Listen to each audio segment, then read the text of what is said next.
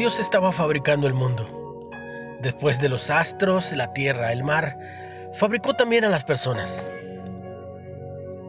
Eran bellas criaturas, con los ojos espléndidos, pero no tenían alma. Es necesaria el alma, sugirió el arcángel que lo ayudaba. Tienes razón, dijo Dios, vamos a hacerles un alma. Y se puso a preparar las almas. Dios estaba contento, trabajaba con entusiasmo. Amasó rayos del sol con perfume de jardines, zafiros de montaña, con susurros de olas marinas, y las almas salían del laboratorio todas adornadas y brillantes. Entonces el Padre bajó a la tierra y distribuyó un alma a cada persona. Pero, como aquel día llovía, algún alma llegó a destino un poco estropeada.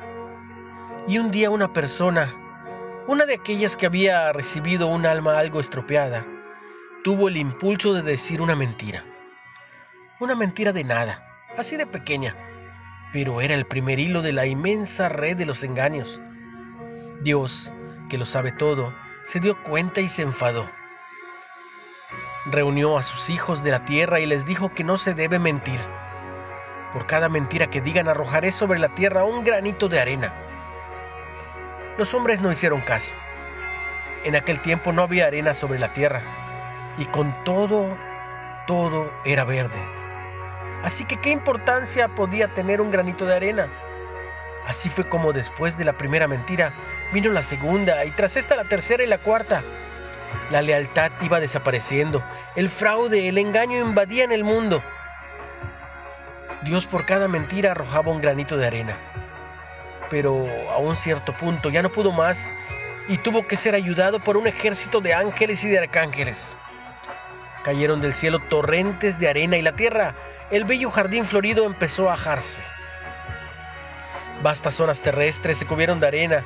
Era el desierto. Solo aquí y allá, donde todavía vivía alguna buena persona, quedaron raros oasis.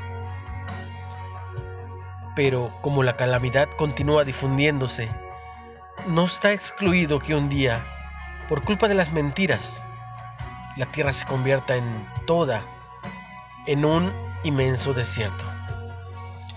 No esperes ese día. Endereza tu vida.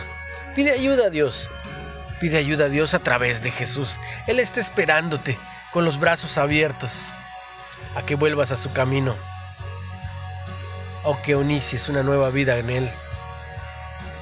Es un buen momento. Ya termina el año, pero inicia una nueva oportunidad de estar con Él. ¿Qué esperas? Señor y Padre nuestro, gracias por ser un Dios de oportunidades.